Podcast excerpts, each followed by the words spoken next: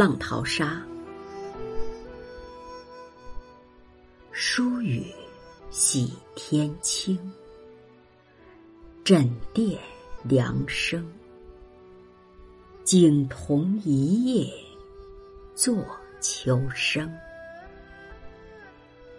谁念客身轻似叶，千里飘零。梦断古台城，月淡潮平。便须携酒访新亭，不见当时王谢宅，烟草青青。这首词作者是邓演。字光渐，又字中甫，号中斋，南宋末年的爱国诗人、词作家，第一个为文天祥作传的人。枕垫，枕头和竹席；客身，流落之身。东晋的台城在现在的南京玄武湖畔。汴虚是即便，新亭故址在今南京的市南。王谢宅。指东晋王谢氏族的宅邸，烟草，被烟岚笼罩着的草色。一二七九年，邓衍被俘，被押解北上，在途经建康的时候，邓衍作了这首词。这首词蕴含着怀古感今的浓浓的深情。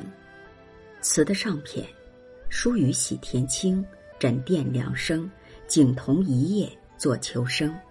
暑退寒来。故国不在，如瑟瑟的寒秋，令人心灰意懒。疏雨洗田青，然而天晴事不清，能奈其何？室内枕席生凉，是实写秋天到来，天气生凉，气候更替。室外景同落叶，又勾起了词人对自己身世的感叹，给全词的气氛做了烘托，深感怀古的悠悠情感。谁念客身轻似叶，千里飘零。叶随风飘，说明个人命运的不可把握，也表明作者对国家沦亡的悲哀之情。千里呢，是概括广东被俘到健康的旅程。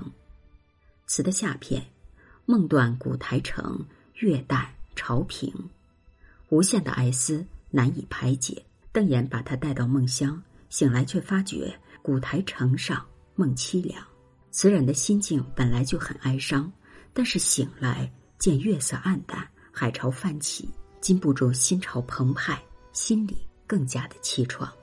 梦醒之后，只能去便须携酒访新亭，不见当时王谢宅，烟草青青，是词人对朝代兴亡的感慨，因为真实的遭遇而显得格外深沉。结句是移情入景。凄苦的亡国之音，袅袅不绝。